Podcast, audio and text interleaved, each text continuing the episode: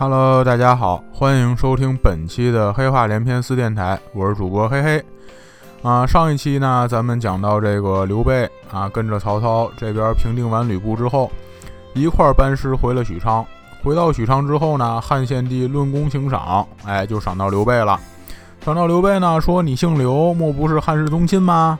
啊，刘备一听汉室宗亲四个字儿，眼睛都亮了，说当然是了呀，是吧？我是中山靖王之后，汉景帝归亚玄孙。堂堂堂堂堂来了一遍。献帝这边说呢，说不能你说你是汉室宗亲，你就是了呀，是吧？咱们那个把家谱请出来，咱查查吧。结果照这家谱一倒，哎，倒着刘备还真是一汉室宗亲啊！这个论辈分呢，他还是汉献帝的叔叔。于是汉献帝呢，在这当下认了刘备做这个皇叔啊。他封刘备封这个大汉皇叔啊，其实并不是因为说汉献帝这个满世界找亲戚去哈，因为是亲戚封的他是大汉皇叔。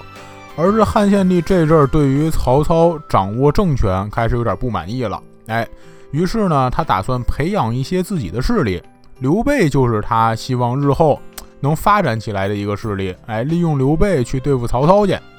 可是这个计划赶不上变化啊！这边刚封了刘备呢，曹操那边也动过了，组织了一次许田围猎，在这个猎场之上，对于汉献帝就是各种不恭敬啊，各种要造反那意思。弄得汉献帝气得不得了。晚上回了家之后，回了后宫，就跟皇后在这哭，说这曹操就是个逆贼啊，就是一曹贼，是吧？朕早晚这得死在他手里头。咱们现在就得抓紧时间，赶紧找这个能帮咱的势力吧。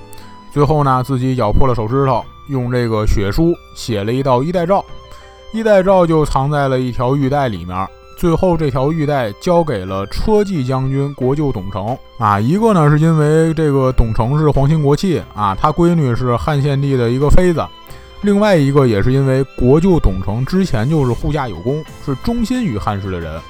这诏书的内容呢，也是就是希望董承去找一些这个有点实力，同时又非常忠于汉室的大臣，哎，把这些所有的人呢团结到一块儿，共同去对付曹操去。董承这边得了诏书，就这个朝里满世界寻摸人去了。最后找了几个这个自己比较熟的大臣，分别是工部侍郎王子服、长水校尉钟吉啊、一郎吴硕、昭信将军吴子兰。可是找的这几个人呢，全都是这个宫里面的文臣，是吧？就是自己没有兵的。最后找了俩比较得力的人，一个是西凉太守马腾。最后一个就是左将军宜城亭侯大汉皇叔刘备，这俩呢就算是有这个自己的兵啊，之前也打过仗的武将是吧？你要是对付曹操，你不能说这个跟他辩论去是吧？靠着文臣嘴皮子那肯定不行啊，肯定以后得动刀动枪。这个刘备这边接了衣带诏之后啊，这个心里就开始有鬼了。之前上一期咱们不就讲了吗？这个刘备自打到了许都，住进这个曹操给他安排的这个宅子里面以来，就一直特别的小心谨慎。哎，二爷三爷跟这家里头是大声说话，大嗓门。刘备每天回来第一件事就是先关门，是吧？这俩人一说话就先把门关上，说万一曹操在这个门口安排一奸去，是吧？天天听咱们说话，你们哥俩这么大嗓门，咱这什么秘密都得让他们知道了。所以呀，他自打拿了这衣带诏之后啊，更害怕这事儿要泄露出去，让曹操知道。所以呢，他就开始跟他老祖宗刘秀学。哎，当年刘秀不是咱讲了吗？这个自己大哥刘演死了之后，刘秀那边就主动去跟刘玄把这个兵权也交了，把印信也交了，是吧？跪刘玄前面说这个什么都是我大哥的错，是吧？求你饶我一命吧。哎，这些都是为了这个对面放松对于他的警惕。后来呢，刘秀也是先怕自己这个戏不够，后来还回了自己新野老家娶阴丽华去了，是吧？国家大事一丁点儿都没管。刘备这阵儿呢，他也这个开始装胸无大志，开始装无所谓。但是说这个没办法说娶媳妇儿啊，因为我这已经有一个甘夫人，有一糜夫人了，不能再说这个回家娶媳妇儿的事儿了。娶多少个才算完呀？所以呢，他就开始发展一些自己这个业余爱好啊，他就挨家里种菜。哎，别人家这个院子进去之后都是这个奇珍异兽、奇花异草的，他这不一样哈。他这进去呢，左面右面都是一片菜地啊，这边黄瓜高茄子低是吧？东过东西过西的，天天呢自己跟家里头也不干别的，就是挑水施肥哈，自己还专门在自己家里头打了口井出来种菜呢。这种了一个多月。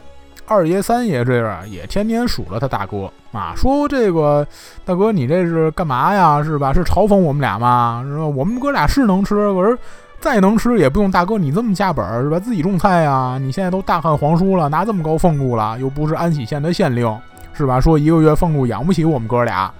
刘备说拉倒吧，哈，我哪是能为了这个呀，是吧？好家伙，就你们俩这饭量啊，我忙活一年种这点菜还不够你们俩夜宵呢。我这就是挺闲的啊，是吧？这几天呢，我也去上朝去，是吧？我也听那个正事儿去。可是我发现朝上大事儿都有咱们曹丞相做主，是吧？我也插不上什么嘴，我也管不了什么事儿啊。那这个乐乐呵呵的弄点这业余爱好不挺好的吗？二爷就说呢，说大哥您要真是实在闲得难受，您好好的耍耍您那两把剑，是吧？您没事儿多看看兵书，这不都挺好吗？对吗？以后咱出去打仗去，这都是用着东西。你这光种菜算是怎么回事啊？刘备就说放屁啊！现在天下太平，哪有什么仗可打呀？而且再说了，万一真是哪儿乱了，哪儿有仗可打，那有曹丞相当家主事儿呢，对吗？轮不着咱们哥仨上阵玩命去啊！总之他就是这个什么事儿都糊弄过去，哈，也不跟这俩弟弟交底。这个当年刘秀啊，也没跟别人交底，是吧？这个冯异、姚七怎么着跪着求他，问他是吧？冯异天天拿话挑唆他。刘秀都不跟他交底，刘秀那阵儿啊是有点信不过手底下这帮人啊，所以就是什么话都不肯说。刘备就不太一样，刘备是非常相信二爷三爷俩人，知道这俩弟弟肯定跟自己一条心。但是问题就是这俩弟弟嘴实在是没有人把门的，说不准哪天脾气上来，什么话全都喷出来了，所以就没跟这俩弟弟交底。二爷三爷这边看着了，说说劝着没用，那这个咱帮着大哥一块儿吧，是吧？一块儿这个挑水呀、施肥什么的。结果帮着大哥帮了一个月，哈，刘备发现说这俩人吃的比种的还多，哈，刘备最后也说说你们俩要是实在闲得难受啊，你们俩外面打猎去吧，甭跟我这儿瞎搅和了，是吧？你们俩只要天天啊，我这个种菜用的肥料都给我供上就行了。所以最后种菜这事儿呢，实际上确实也是哥仨合伙啊。刘备每天负责这个浇水施肥啊，那个二爷跟三爷每天就负责拉。哎，这天呢，就是这个二爷三爷这个早晨啊，把肥料都都弄够了，这个带好了兵器，外面打猎去了。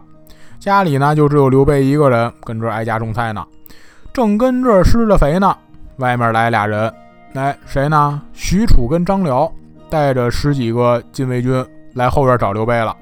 说丞相有请，刘备这就一惊，说这丞相怎么突然要来找我呢呀？许褚说这我们也不知道呀，是吧？就就让我们喊您来着。刘备说说那成啊，你你们等我会儿是吧？我换身衣服的啊，这衣服上你们看看，这这都是二爷三爷昨儿拉的，这臭烘烘的，没法出去见人。于是这个回屋啊，回去换了身衣服，起身就去丞相府了。到了丞相府之后。迎面，曹操就迎过来了，迎过来笑着就说：“说玄德啊，玄德好啊，你啊，在家里干了不少大事儿啊，你。”这话本来没有什么，但是刘备这边做贼心虚啊，听完之后就小脸煞白啊，都不知道该怎么回这句话。然后曹操这都没等他回话，直接过来一步，一把抓着刘备的手就往后院走。刘备说：“好家伙，这不是交代在这儿了吗？是吧？这甭问啊，这这么着急把我叫过来，这这抓着我又不撒手，那那肯定是一代诏那事儿泄露出去了。得了，这这这拉我到后面，肯定是要严刑逼供同党啊！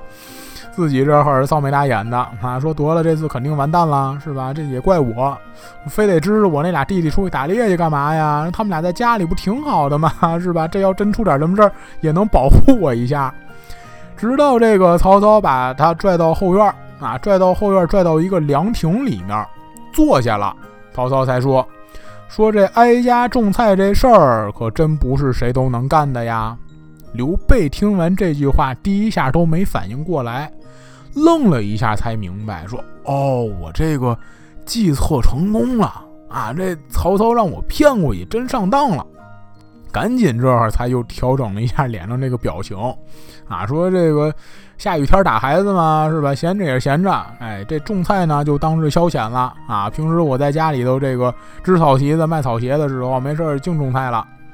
在这凉亭这会儿，俩人都坐好了，哎，这个桌上呢也摆了几个盘子，盘子里面装的都是青梅，旁边呢还支起来一个挺小的锅，哎，这锅里面盛的都是热水，这个煮酒用的。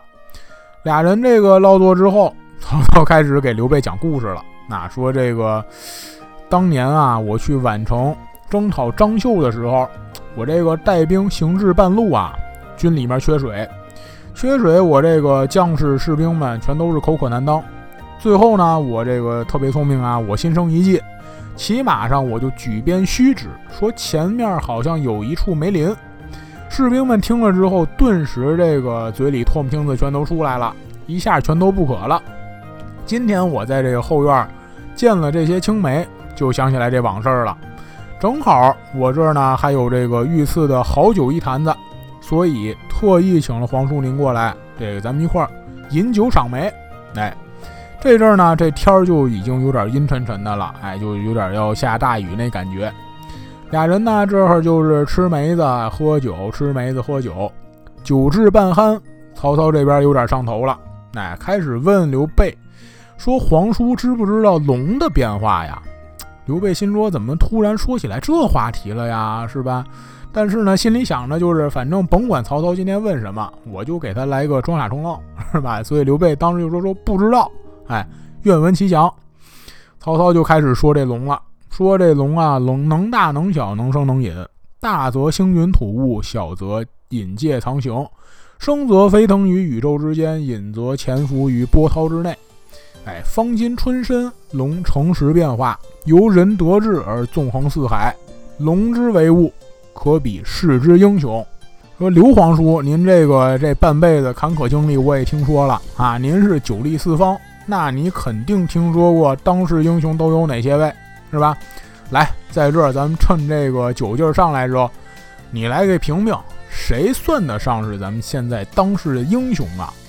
刘备心说说，那你说这话这意思，这不就让我夸你吗？是吧？这这不就套路我吗？那那我不能直接说你啊，是吧？我我我把这事儿说那么明白，让你这看着。觉得我看清天下形势了，那哪行啊？所以就开始也跟曹操装傻充愣，说那个什么曹公这个真是抬举我了。那我这个天不天的，我之前就在涿郡平原那堆破地儿待着，来来往往的人也不多。那我实在是没见过几位能成英雄的人。曹操这边还是不依不饶，说那你这个喝了我的酒，吃了我的梅子，你今儿不夸我哪行啊？是吧？就打破砂锅问到底，说你没见过，好歹你也听说过吧？是吧？哎，你就说说啊，你就随便随便说两个就行，是吧？那意思你就赶紧赶紧夸过我。刘备一看说，实在躲不过去了，开始呢就说了点这个乱七八糟的人。首先先说说这个淮南袁术，兵精粮足，可谓英雄。曹操的评价就说袁术就种中枯骨，吾早晚必擒之。刘备接着说：“那袁术不算的话，那他哥哥应该算了吧？是吧？河北袁绍四世三公，虎踞冀州，可谓英雄。”这曹操对于袁绍评价的这词儿就有点多了啊！这个到后面刘备举了好几个人，你们听听曹操这评价就知道，曹操看重谁不看重谁。评价越多的，那绝对是越看重的人，是吧？你你不看重，你哪能有这么多评价呀？评价越少的，就是曹操根本都没拿他当回事儿。曹操对于这个袁绍怎么说的呢？说袁绍色厉而胆薄，好谋而不断，干大事而牺牲，见小利而忘命，非英雄也。刘备这就接着说啊说那有一个人，这个名称八郡，威震九州，刘表刘景升可为英雄。曹操评价就很简单了，说刘表虚名无实，非英雄也。刘备接着说说那还有一个人啊，血气方刚，江东小霸王孙策孙伯符，可为英雄乎？曹操这阵儿啊，其实根本就没拿孙策当回事儿啊，就说孙策是劫富之名，非英雄也。刘备这就接着又说啊，说刘璋、刘季玉，还有这个张绣、张鲁、韩遂这帮人都怎么样啊？曹操就直接鼓掌大笑，说这种碌碌小人何足挂齿。刘备这就心说说，这么还能说谁呀？当时有点名气的都说了一圈了，是吧？这非得让我夸你吗？我不想夸你。就不夸你，所以最后呢，跟这曹操说说，丞相，我实在不知道当当时英雄能是谁了。那您直接告诉我答案吧，成吗？曹操这边哈哈大笑，说当世英雄为使君与操耳。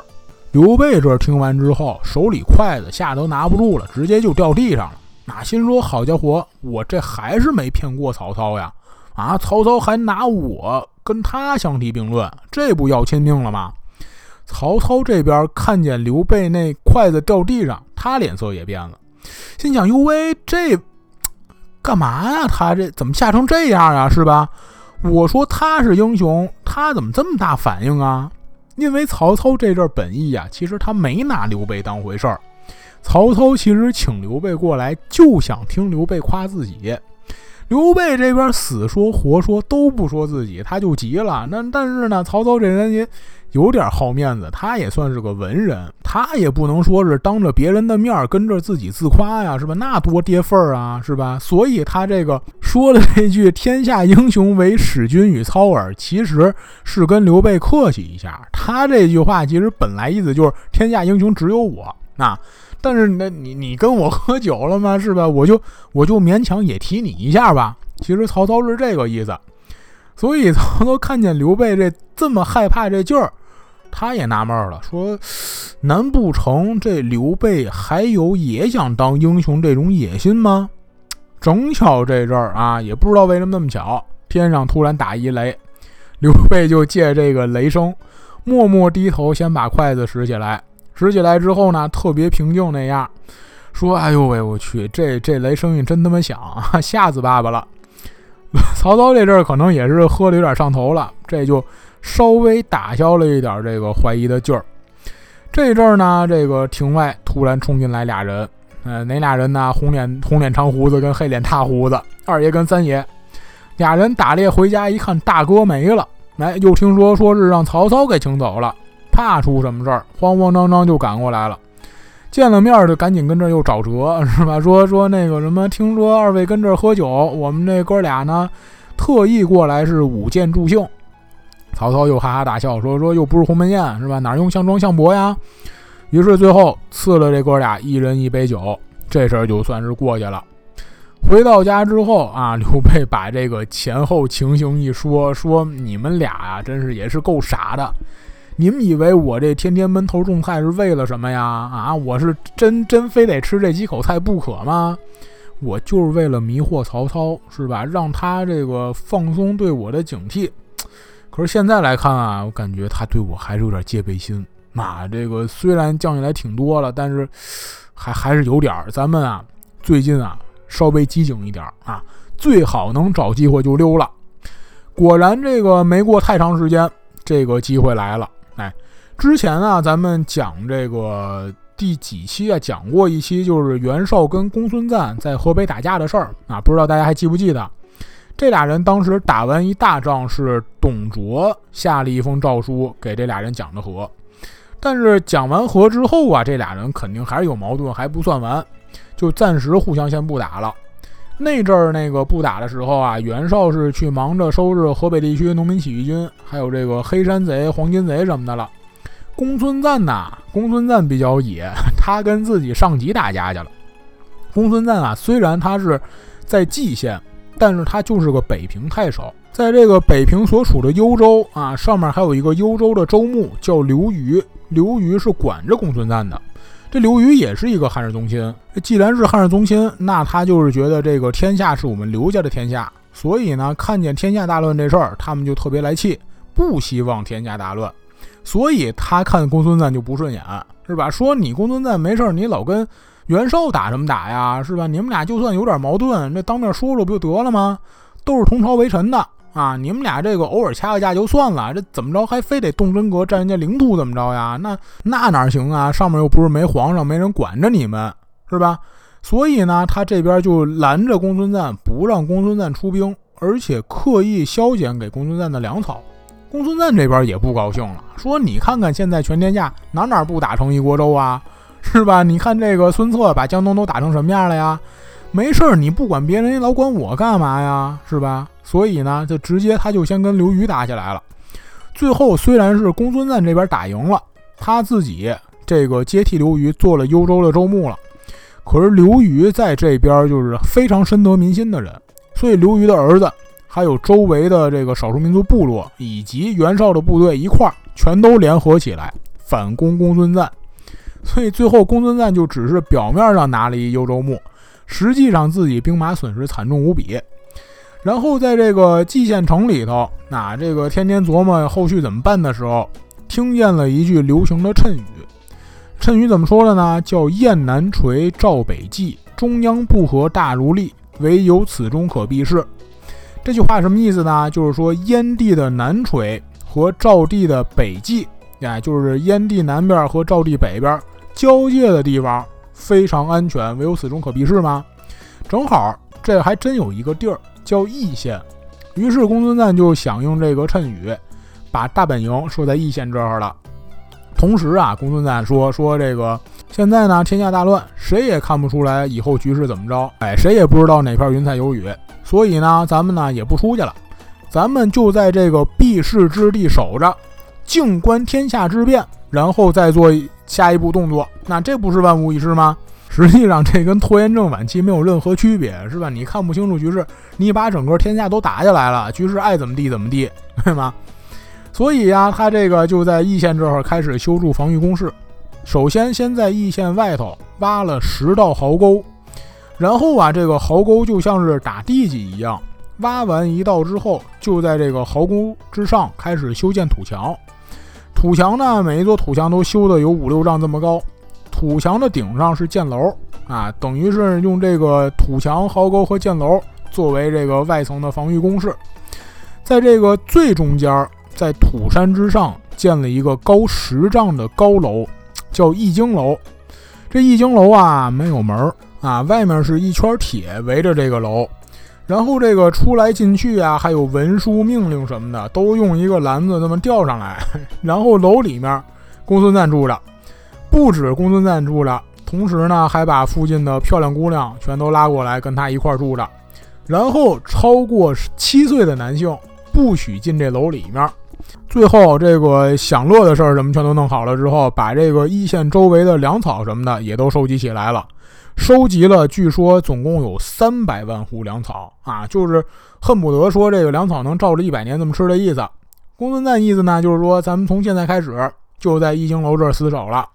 等到这个粮食快吃光了，天下大势明朗了，咱们就出兵啊！可是想想也知道，这计划完全就是在扯淡呀，是吧？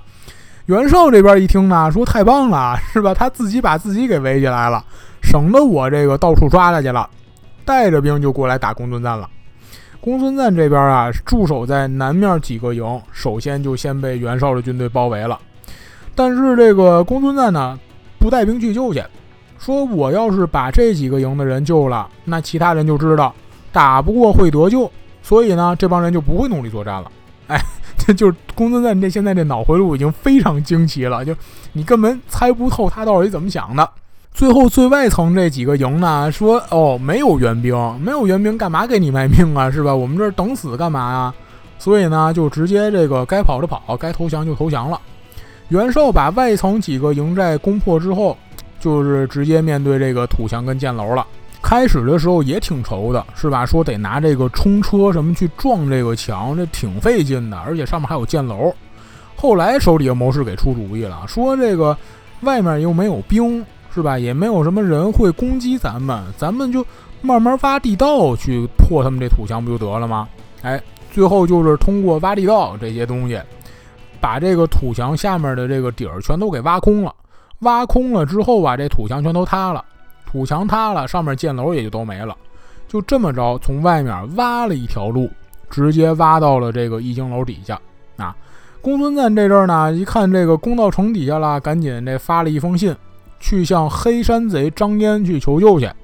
俩人约定说是点火为号，里应外合去攻打袁绍。然而这个信半路上被袁绍给劫了，哎，所以当天晚上袁绍就将计就计。自己放了一把火，把公孙瓒的部队全都引出来了。引出来之后，最后是迎头痛击。公孙瓒的败兵回了易经楼之后呢，他这个自己上了楼，亲手把全家人全给勒死，自己最后也是把易经楼点着了，自焚而死。哎，等于这个公孙瓒被击破之后，这个河北地区也就尽数全都落到了袁绍的手里头。这袁绍等于就是在河北做大了，等于是统一了河北，成为了现在这个各路诸侯里面实力是最强的一股势力。这袁绍的变强啊，也使得中原地区这个整个都非常的动荡了。他做大了之后，这个他这个弟弟袁术啊，在淮南这个也开始动歪心眼了，说这个我这会儿称了皇帝啊，是爽了几个月。可是后来被孙策、曹操、刘备、吕布来回来去的揍我，揍的我这个地盘都没多少了。于是呢，这就给自己这个大哥袁绍发了一封信，说那个我在这个淮南地区，我看我也是混不下去了，打算带着传国玉玺领兵去投奔袁绍去。袁绍也挺高兴的呀，说行啊，你把这个玉玺献过来，以后万一我当了皇上了，封你做大将军。刘备见着的就是这个机会。那因为袁术如果领兵想去河北的话，他必须要经过曹操的领地。当然，这个刘备第一天啊，听说了这个公孙瓒兵败身亡的消息之后，他还没想到自己呢，他先想到的是赵子龙。那因为赵子龙是在公孙瓒手里干事儿的嘛，就说：“哎呀，这个子龙跟着有没有出什么事儿啊？是吧？这个逃没逃出来啊？这个自己一个人过得怎么样啊？吃的好不好啊？穿的好不好啊？什么的。”琢磨完这些事儿，他才想起来琢磨自己那档子事儿，所以这个刘备这就找曹操去了。那说听说了，这个袁术啊要带兵往河北走，这个要是让他们袁氏兄弟真是联手起来，这个咱们还挺不好对付的。所以咱们必须得在半路上面截击袁术。那他这个既然要去河北，那他必定要经经过徐州，所以我愿意领兵去徐州截住袁术。哎，而且我还得把这个传国玉玺给丞相您给带回来。曹操这阵儿，咱之前不就说了吗？他对刘备不是很看重，没真把刘备当英雄看。他要真把刘备当英雄看，这阵儿就得把刘备宰了。所以呢，他就说：“哎，你去这挺好的，是吧？省得我出去了。那这个你明天啊，去跟这个献帝说一声去，只要他同意了就没问题。”哎，于是刘备转天奏请了献帝同意之后。就领兵五万和朱灵、陆昭一块儿带兵去徐州阻击袁术去了。刘备这边得了圣旨啊，立刻就去这个校场点兵，点完兵第二天就领兵出征了。这个董承啊亲自出来送刘备，一路就送到了这个城外的十里长亭，说：“公宜留意，勿负帝心。”刘备这边辞别了董承之后啊，就下令一路急行军，能多快就多快，马上得赶到徐州去。二爷跟三爷也过来问，是吧？说这次怎么这么着急出征啊？刘备说这次出来，那真算是这个鱼入大海，鸟上青山，以后再也不受羁绊了。这刘备领兵出征没多长时间，那郭嘉跟程昱从外面这个巡街回来，回来来劝曹操了。说这个丞相，你怎么能把刘备放走呢？是吧？刘备乃当世英雄人物啊！你这么的放他出去，那可就再也收不回来了。一日之纵，万事之患，望丞相察之。曹操听完呢，说：“哎，好像也有点道理。”于是这个就把许褚喊过来了，那说：“给你五百虎卫兵，去把刘备给我喊回来去。”哎，就跟他说：“我这儿有军机大事要跟他商量。”许褚于是就带兵啊，一路急行军就追上刘备了。追上完之后，就把这事儿一说，那说这个丞相，请您回去。刘备心说：那我哪那么容易就回去的，是吧？好不容易我才出来的呢，能你说让我回去我就回去吗？所以在这儿呢，就振振有词，说将在外，君命有所不受。哎，而且我出门的时候，我拿了皇上的圣旨，同时我也拿了丞相的手谕，我没有理由回去。哎，请许将军回去回禀丞相啊，请他一切放心。平定了袁术，我自然就会回去了。现在有什么军机大事啊？让他找别人商量去，我不伺候了。许褚这边呢，想的是这个丞相，这个前一阵跟刘备这关系是挺好的，是吧？不还请他吃梅子喝酒了吗？而且丞相也没命令我说一定非得把人带回去不可，是吧？我这也没有理由说非得跟他们打一架呀，所以他就没带回刘备，就自己个儿回去复命了。回来把这事儿一说，郭嘉就说了：“说刘备不肯回来，肯定怀有疑心。”但是曹操这阵儿是真没拿刘备当回事儿，也懒得自己亲自去追去了，就还在那儿找借口呢，说：“啊，反正还有朱灵、陆昭在军中呢，是吧？刘备也没法自己带兵叛逃了，所以就就甭担心啊。这过一阵儿，刘备肯定自己就回来了。”刘备这边呢，这个带了兵到了徐州，在徐州驻守不久，啊就听说袁术领兵快到了，于是领着二爷、三爷就对上了袁术的先锋部队。袁术这先锋部队就是之前那个纪灵，啊就是使三尖两刃刀那哥们儿带的部队。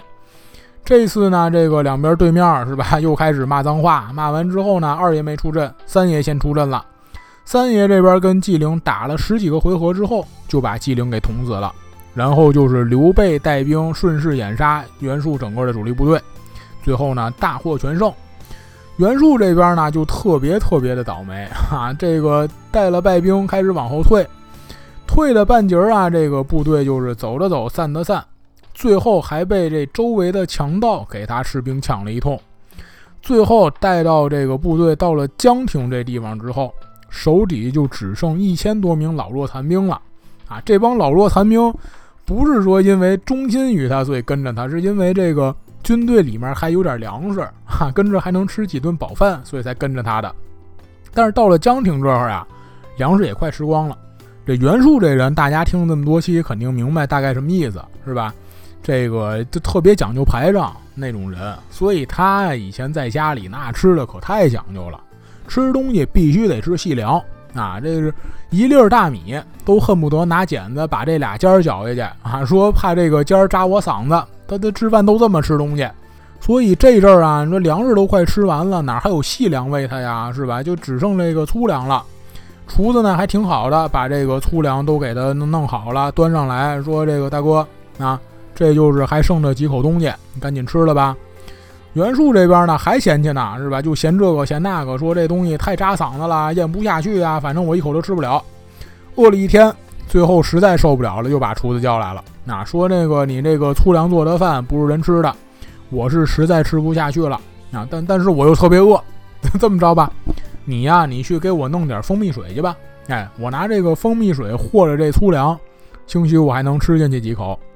厨子说说我也是看出来了，大哥您真是饿疯了。那这阵儿人都吃不饱了，我这这粗粮还是特意给您留下来的，哪儿给你淘换蜂蜜水这物件去啊？啊！这就甭说蜂蜜水了，是吧？这个您想喝口普通的水，现在都找不着了，只剩血水了。袁术最后这儿呢，就是躺在床上又气又饿，最后当天晚上吐血数声，最后就死过去了。这传国玉玺呢，就被他的部下抢走，然后这个部下还挺好的，带着传国玉玺到了许都献给曹操了。所以这阵儿这个传国玉玺呀，等于又又是回到了朝廷里面。刘备这边平定袁术之后啊，那他肯定不能这个老老实实带兵回许都复命去啊，是吧？他就得找借口先留在这儿。首先，先命令了这个曹操派来跟着他的两个将领朱灵和陆昭回许都复命，自己呢把军队全留下了。说这个第一是要帮助徐州驻防啊，收据流民；第二呢还得保护我的安全呐。这个朱灵跟陆昭就单人单马回了许都复命去了。啊，这曹操说：“怎么就你们俩回来了呀？是吧？刘备呢？”俩人说：“说皇叔跟那会儿这个说这个收据流民呢。”曹操说：“哦，他收据流民，那军队呢？”俩人说：“说说皇叔说得留军队保护自己，所以就都给他留下了。”曹操说：“你们俩是不是智障啊？啊，退出去给我砍喽！”旁边荀彧就劝说：“说算了吧，大哥，这也不能全怪这俩人，皇叔下的命令是吧？他们俩怎么能敢不听呢？想想咱后续怎么办吧。”这个我建议啊，我建议咱们跟徐州太守车胄说一声，哎，让车胄找个机会把刘备捅死就算了，这事儿又简单又好办。所以最后就是曹操给车胄写了一封信，让车胄暗中下手弄死刘备。这信发出徐州没几天，哎，曹操这边就收到了回信，还有一个匣子。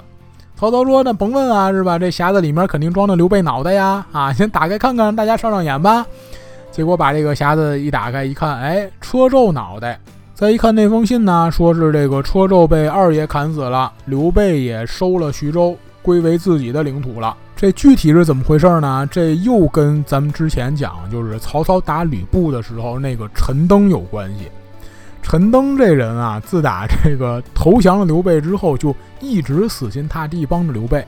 别看他虽然是没在刘备身边，虽然一直在徐州待着。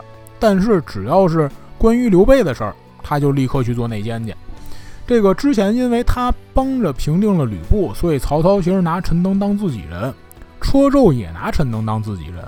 所以车胄在这边接着曹操信之后啊，首先先把陈登叫来了，说：“陈先生您聪明是吧？这个曹丞相让我暗中谋害刘备，可是刘备手底下有一个红脸长胡子和一黑脸大胡子，我都打不过啊！您帮我想想，咱们有没有什么招？”这阵儿呢，这个刘备跟二爷三爷就不在徐州城里面，就在附近，真是在这个维护治安，还有收据流民这些事儿去。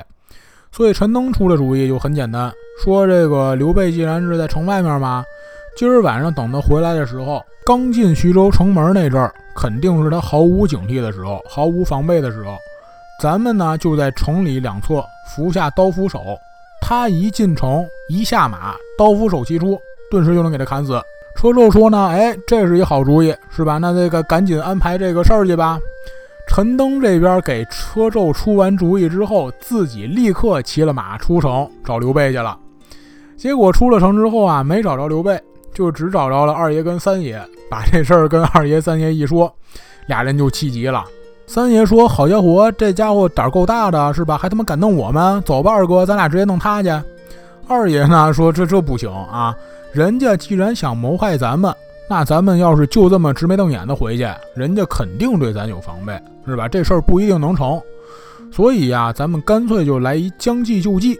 那怎么将计就计呢？咱们这带的不都是曹操的兵马，打的都是曹操的旗号吗？啊，所以今儿晚上我就带这帮人，假装是曹操派来的援兵，我去徐州城底下叫门去。哎，他肯定得下来迎接，趁他下来迎接的时候，咱给他制住了，这不就得了吗？哎，于是就按这个计划，当天晚上，二爷就假装说自己是张辽，到这个城下叫门去了。车胄这边呢，这因为大晚上的根本看不清城底下什么状况，所以在这个城楼上觉得该开门，同时又不太敢开门，然后就问旁边的陈登说：“你觉得这个该不该开门呢？”陈登这边呢也没说该开，也没说不该开，就说这要是曹丞相派来的援军，那将军您就理当下城去迎接去。车胄这边就自己念叨着说：“说这不是废话吗？我也知道我该下去，可是这个大黑天的，我都看不清什么情况，不敢下去呀。”然后自己这边念叨着，还边扒头往城底下看。然后这想了想，说：“这个要不还有没有别的办法呢？”回头再找陈登的时候，找不见人了。哈，然后这个满城楼上先找陈登，找了半天也找不着。说说说，这给我出主意的没了，这我该怎么办呢？最后想来想去，说嗨，我就带兵下城看看去吧。啊，结果下了城，发现这个对面站的是二爷。二爷这会儿碰见车胄，就跟车胄也没废话，是吧？你想，二爷斩华雄那阵儿，第一句问你丫是华雄吗？那意思是看认没认错人。这次知道肯定没认错人了，那还问什么问啊？是吧？说什么话呀？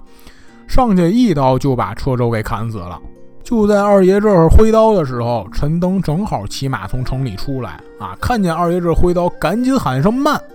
但是这个慢字话音刚落，车胄这脑袋瓜子就已经掉地上了。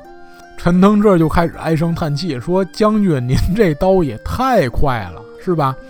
这个你这个制住了车胄不就完了吗？你非得把他砍死干嘛呀？你制住了车胄，刘使君安全了不就得了吗？对吧？好。”这个车胄是曹操心腹大将，就这么给他弄死了。曹操不得马上过来兴师问罪吗？你留他一条命，咱们站住了徐州，想好了后续再说怎么办，这不是更好吗？二爷这阵儿也才明白过来，说：“哎呦喂，我这刀好像是有点快了。”到第二天早晨呢，这个二爷跟陈登就在城门口迎接刘备啊。刘备这还挺高兴的呢，是吧？说这个感谢二弟和袁龙这么大老远啊，城门口还等着我。然后下了马，这个行了礼之后说：“哎，三弟跟车刺史哪儿去了呀？是吧？怎么也不出来呢？”然后二爷这说：“说那个车刺史昨儿晚上想弄死您啊，他已经被我先给弄死了。三弟那个正杀着车胄他们家家里人呢。”刘备这一听火就起来了，说：“你们俩这不是坏我的大事儿吗？”进了徐州这个衙门口，跟那儿就左转右转，啊，跟那儿唉声叹气，说：“这怎么办啊？后续怎么弄才行啊？”跟这正愁眉不展的时候啊，三爷那儿兴高采烈进来了，说：“大哥，大哥，大哥，哎，那个车胄整个全家人已经全都被我给……”这话头说到一半，就看见刘备那儿瞪着眼，皱个大眉头盯着他，哈，他这个手也撂下来了，是吧？这也没这么高兴了，这看着二哥说：“怎怎么着了呀？是吧？”二爷那边呢就已经知道犯错误了，然后也找词儿跟这个刘备也劝着，说这个该杀的也杀了，是吧？不该杀的也都杀了，那个人死也复生不了了。大哥，您跟这儿唉声叹气也屁用没有。刘备说：“大爷的，你还跟这找词儿是吧？啊，什么人能杀，什么人不能杀，不明白吗？这车胄是曹操的心腹，曹操要是因为这个兴兵过来打咱们，咱们怎么办呀？”二爷这阵儿呢还特别淡定是吧？捋捋胡子说：“来了怕什么呀？是吧？我跟翼德带兵去跟他们对着刚，不就得了吗？”刘备说：“两位大哥啊，咱打仗打那么多年了，还没打明白吗？是吧？咱刚到徐州，立足未稳，钱粮也不多。打仗不是说打一天就完事儿了的，是吧？不是说阵前单挑咱赢了，咱就算赢了的。曹操带兵过来跟咱耗几个月，咱怎么办呀？啊，一丁点计划都没有，怎么跟人曹操打呀？哥仨正跟这愁着呢，这个旁边的陈登站出来了。”说这个使君您也别愁了，是吧？这擦屁股这个后续啊，我想好了，我这有一个招，那可以担保曹操不敢来打咱们徐州。哎，具体这个陈登在旁边知道是什么招呢？这就是咱们下期节目主要内容了。好，本期的黑话连篇就讲到这里，感谢大家的收听。希望大家在听完我们的故事之后，都能有更好的心情去面对生活带来的难题。也希望大家继续支持。预知后事如何，我们下期节目再见。